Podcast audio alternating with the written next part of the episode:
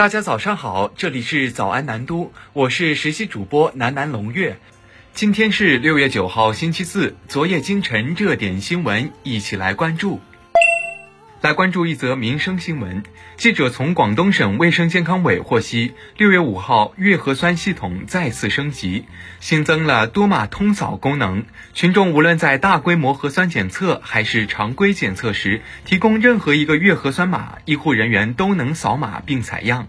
此前，月核酸系统采取了六套系统并行运行的模式，使用了六个不同的月核酸码。群众在不同地方检测要提供对应的月核酸码，带来了重复录入的麻烦。此次系统升级将为群众带来便利，减轻医务人员工作负担，减少采样点人力投入。截至二零二二年六月五号，月核酸系统共完成核酸检测总量超过二十七亿人次。来关注高考方面资讯。针对网传疑似高考数学泄题事件，六月八号，教育部教育考试院在其官网通报，已第一时间向公安机关报案。经查明，不存在考前泄题，作弊考生已暂停高考。事实上，除了高考数学疑似泄题引发关注，数学考试结束后，相关话题也霸榜了微博热搜。从不同版本的考卷到考生的一线吐槽，无一不突出一个特点：难。上午才结束的高考作文，立马被网友安排成数学梗，本手、俗手、妙手，数学无从下手。同学们崇拜的北大数学天才韦东奕，韦神也躺上热搜。韦神，我让你附体，没让你附卷子上。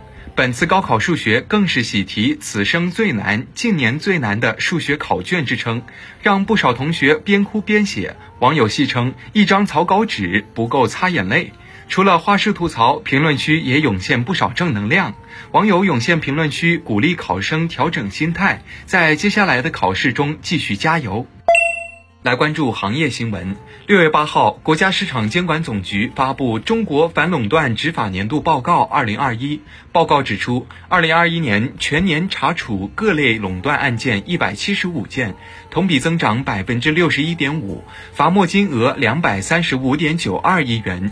其中，南都记者统计发现，来自互联网行业的各类垄断案件占二零二一年反垄断案件总数的比例高达百分之七十四。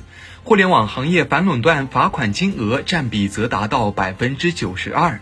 报告总结，互联网行业的反垄断案件呈现以下特点：一是二选一垄断行为成为执法重点；二是平台企业在服务业领域投资并购较为活跃；三是平台经济领域经营者集中执法实现突破；四是少数股权收购可能构成经营者集中。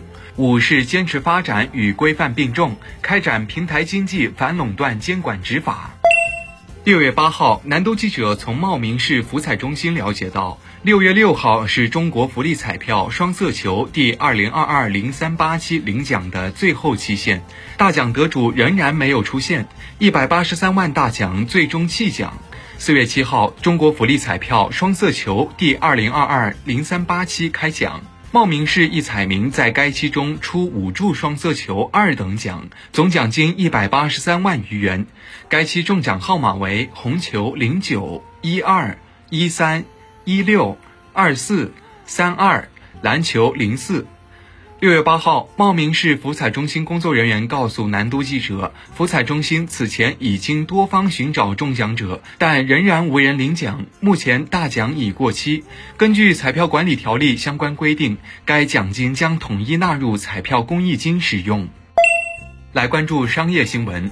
据港交所官网披露，快狗打车于六月七号通过了港交所聆讯，中金公司、瑞银、交银国际和农银国际担任联席保荐人。距离冲击 IPO 更进一步的快狗打车将有可能坐上同城货运第一股的宝座。此前，路透旗下 IF2 曾报道，快狗打车可能将会寻求在六月十三号见布，六月十六号定价，六月二十三号挂牌，募资金融大约介于一亿至一点五亿美元，约合人民币十亿至十三点三五亿元。六月八号，快狗打车方面告诉南都记者，目前依然处于上市缄默期。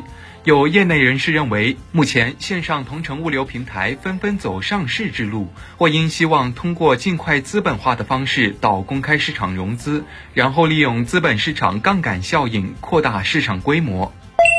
来关注体育资讯。北京时间六月八号，中国自由式滑雪冬奥冠军谷爱凌出席了《时代》杂志峰会，并接受了现场主持人的采访。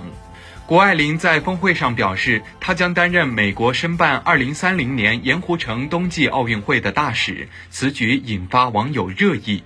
据了解，谷爱凌是峰会中最年轻的发言人，同时也是唯一一位现役运动员及女性运动员。此前，谷爱凌已经入选了《时代》杂志评选的2022百大人物。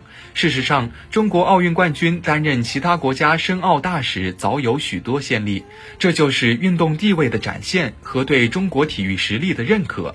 此前，丁俊晖曾担任过2012年英国伦敦申奥大使，申雪、赵宏博担任过韩国平昌申奥大使。在2005年，中国跳水皇后高敏也成为了纽约奥申委邀请的八名嘉宾之一。